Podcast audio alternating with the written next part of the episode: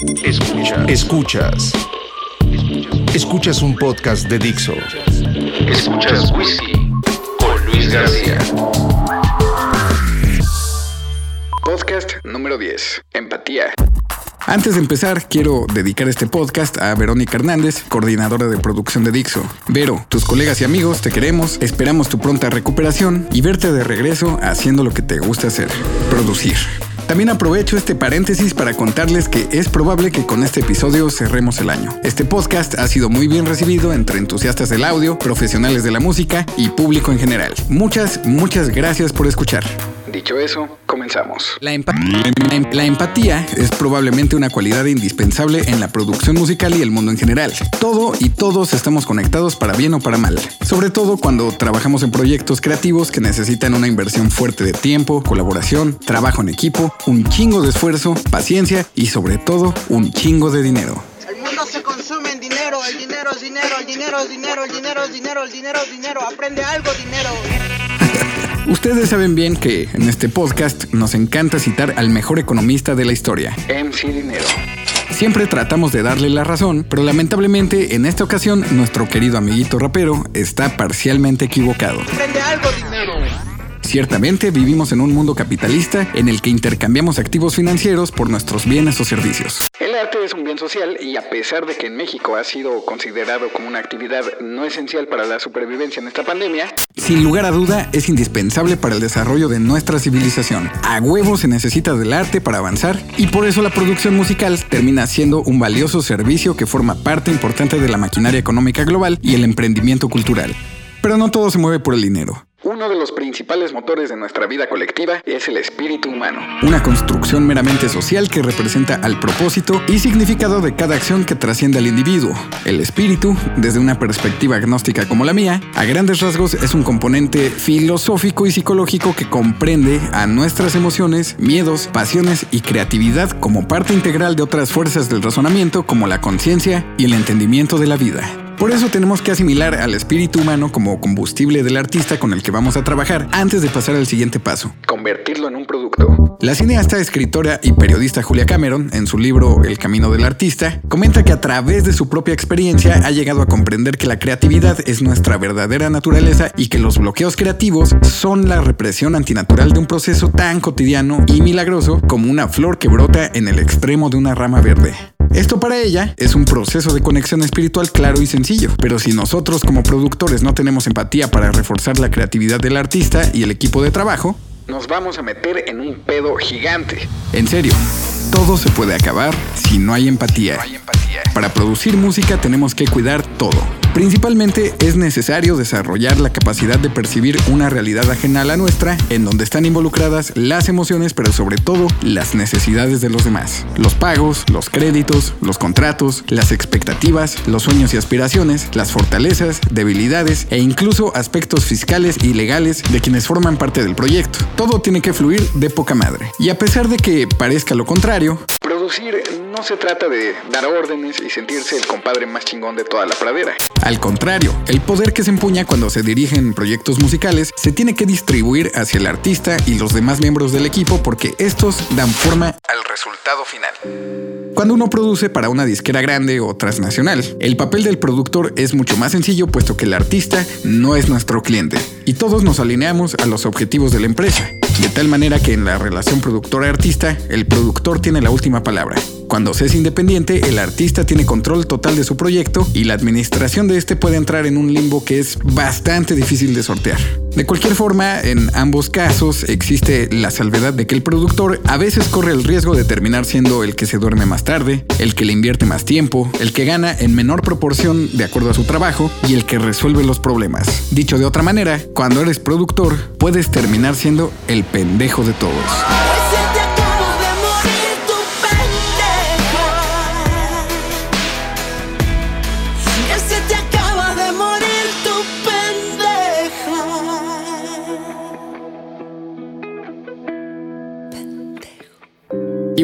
Parafraseando a Thalía, el pendejo de todos se te acaba de morir cuando empiezas a usar la asertividad. Esto básicamente tiene que ver con manejar perfectamente la escala de grises que existe entre la pasividad que representa permitir que otros decidan por nosotros o la agresividad que se presenta cuando ya nos encabronamos, perdemos objetividad y ya no somos capaces de respetar las ideas del otro. Sucede muy seguido que el cliente se mete el pie, empieza a pedir cambios fuera de proporción, mal explicados, impredecibles, erráticos y poco viables, pero a veces Tiene razón.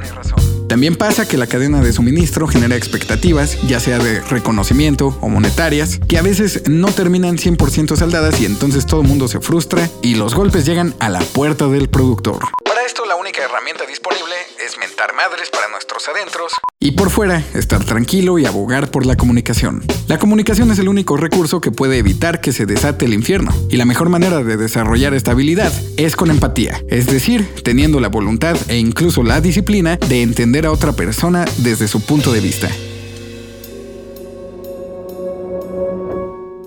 Ya no sé si estoy hablando de producción musical o de la vida en general, pero este 2020 ha sido un año de mucho aprendizaje para todos. La cuarentena ha puesto a prueba nuestras habilidades laborales y el aislamiento nos ha obligado a explorar emociones que estaban silenciosamente resguardadas en nuestras entrañas. Ahora, una porción importante de nuestra realidad se divide entre la experiencia en carne viva y el ecosistema digital. Corremos el riesgo de acostumbrarnos a dar todo por sentado y hacer a un lado la enorme cantidad de sutilezas detrás de todo cuanto existe. La opinión desinformada viaja indiscriminadamente por la red sin nada que la detenga.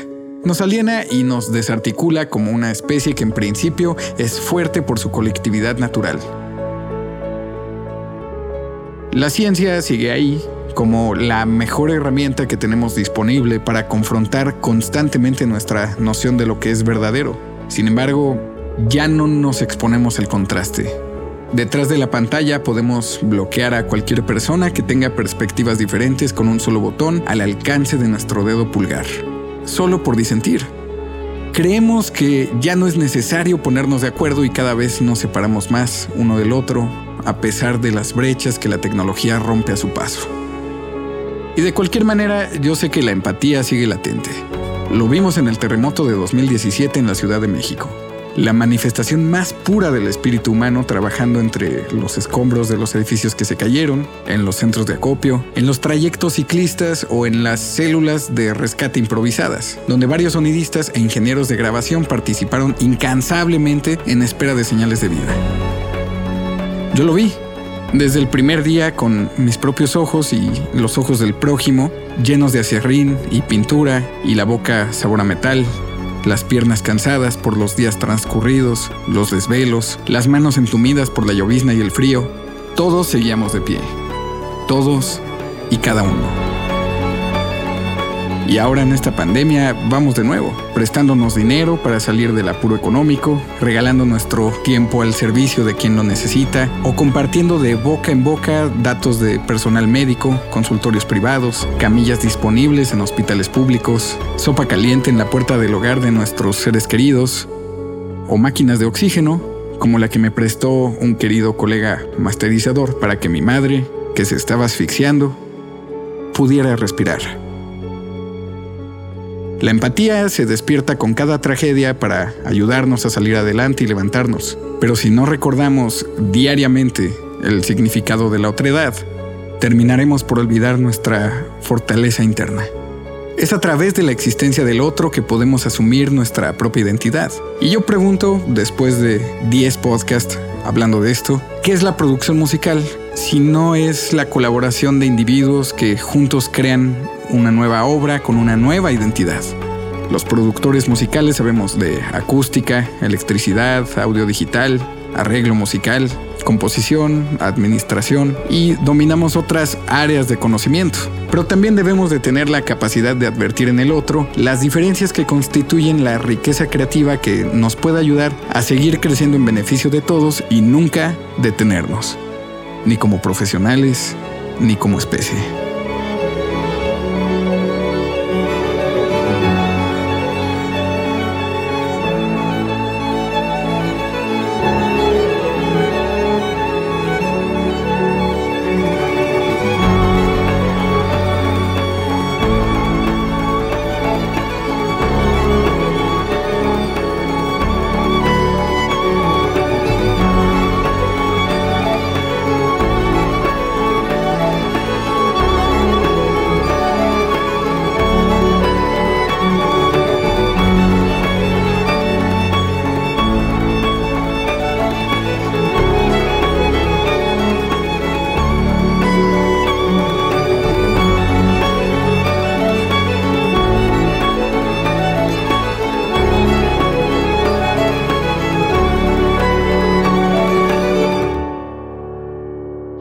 Distante punto de vista, la Tierra no parecería ser algo muy interesante, pero para nosotros es diferente.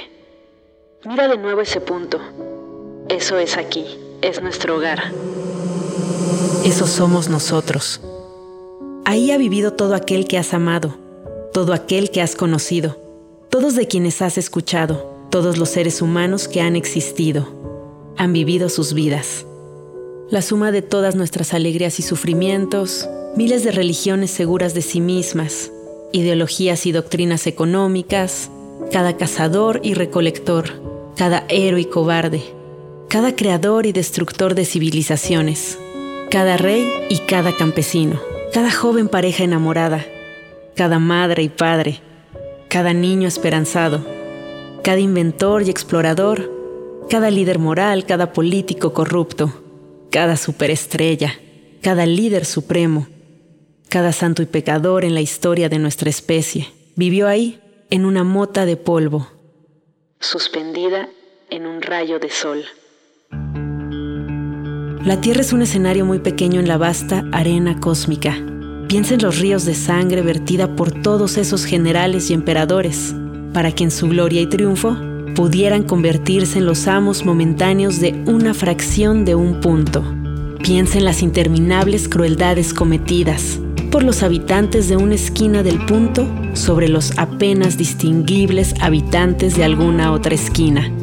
Cuán frecuentes sus malentendidos, cuán ávidos están de matarse los unos a los otros, cómo de fervientes son sus odios, nuestras posturas, nuestra importancia imaginaria, la ilusión de que ocupamos una posición privilegiada en el universo, es desafiada por este punto de luz pálida.